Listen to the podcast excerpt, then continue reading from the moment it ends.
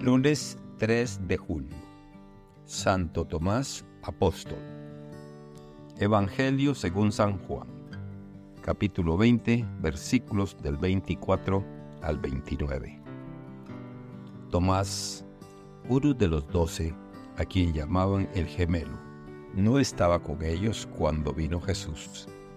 Y los otros discípulos le decían, hemos visto al Señor. Pero él les contestó, si no veo en sus manos la señal de los clavos, y si no meto mi dedo en los agujeros de los clavos, y no meto mi mano en su costado, no creeré. Ocho días después, estaban reunidos los discípulos a puerta cerrada, y Tomás estaba con ellos. Jesús se presentó de nuevo en medio de ellos y les dijo, La paz esté con ustedes.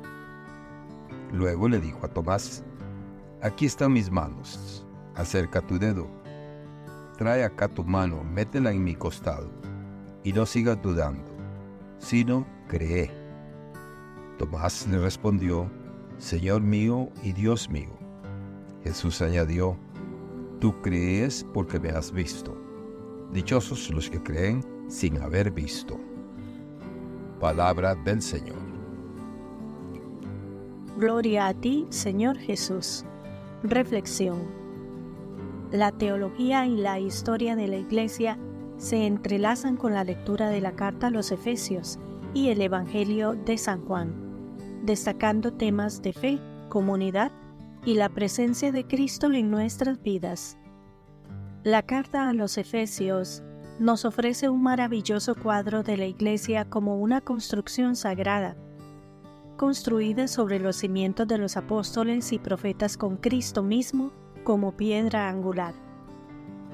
En la teología de este pasaje, la iglesia no es simplemente un edificio físico o una organización humana, sino una entidad espiritual construida por Dios.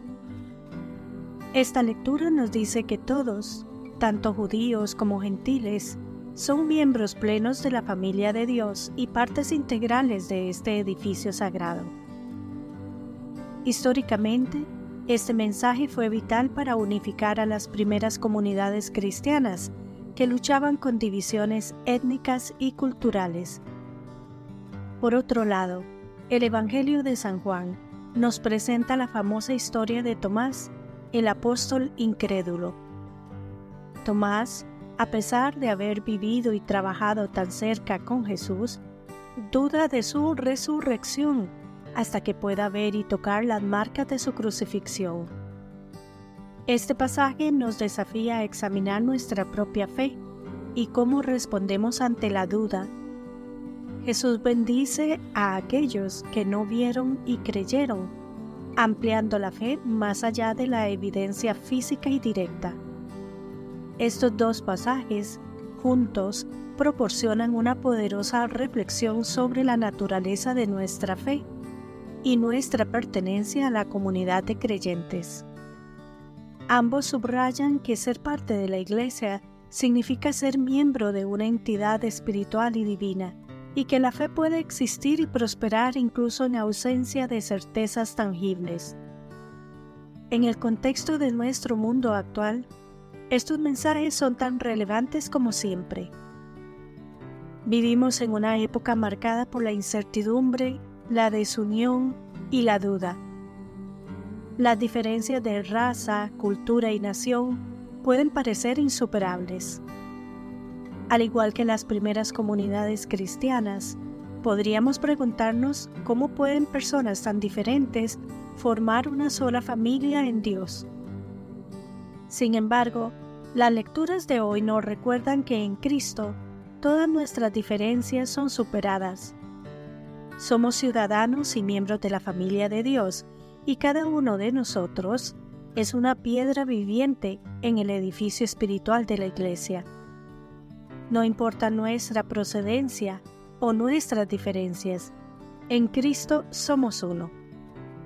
Asimismo, en un mundo donde la verdad parece cada vez más elusiva, el ejemplo de Tomás nos habla. A veces nosotros también dudamos. Nos preguntamos si realmente podemos creer en lo que no podemos ver. Pero el Evangelio de hoy nos asegura que es posible tener fe, incluso en medio de la duda. Jesús es misericordioso con las dudas de Tomás, como lo es con las nuestras, y nos bendice, incluso cuando luchamos por creer. Por lo tanto, mientras nos esforzamos por vivir nuestra fe en el mundo de hoy, recordemos estos mensajes de las Escrituras. En Cristo somos uno.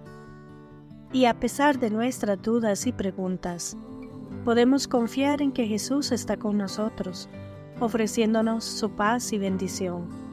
Con estos recordatorios podemos avanzar con esperanza y confianza sabiendo que somos amados y bendecidos por Dios. Que Dios les bendiga y les proteja.